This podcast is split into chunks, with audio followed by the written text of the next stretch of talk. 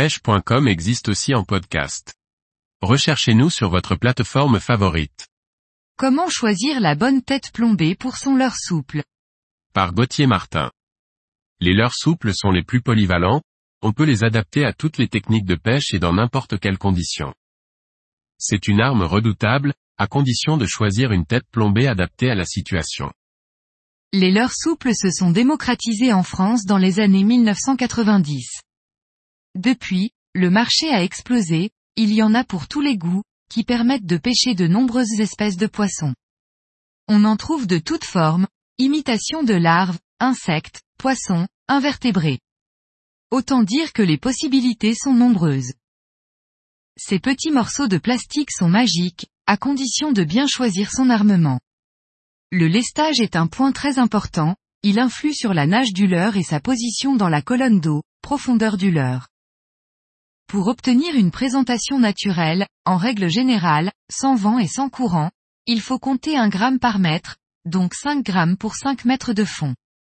Sur le terrain, avec le vent, le courant ou la dérive, la réalité est souvent légèrement différente. Il faut toujours essayer d'ajuster son grammage au feeling selon les conditions. Le plus important est de pouvoir garder une bonne maîtrise du leurre pour sentir lorsqu'il touche le fond. Dès qu'on a la bonne alchimie, les touches ne se font pas tarder si le poisson est là. Pour adapter l'hameçon, il faut privilégier des modèles à hampe courte qui sortent sur le tiers avant du leurre ou au maximum sur sa moitié. Plus la hampe est longue et plus elle bride la nage du leurre. On peut ensuite opter pour différentes formes de têtes plombées, le choix est grand entre les rondes, les footballs, les réalistes, têtes de poisson, les têtes sabots, les darts, les plats. Le but du jeu est d'utiliser la forme qui s'adapte le mieux à la situation rencontrée. Les formes rondes, plates et football offrent plus d'appui sur l'eau et donnent une nage planante et un rolling prononcé au leurre, tout en limitant les risques d'accrochage dans les obstacles.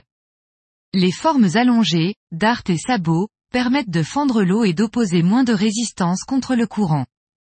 Ces formes donnent une nage erratique au leurre que l'on peut faire virevolter par des coups de sion, parfaite avec des leurres type, finesse.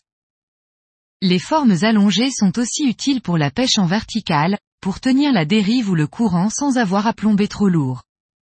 Les têtes plombées sabots et, spéciales écrevisses, permettent de laisser le leurre posé à la verticale sur le fond en attendant qu'un carnassier vienne le ramasser.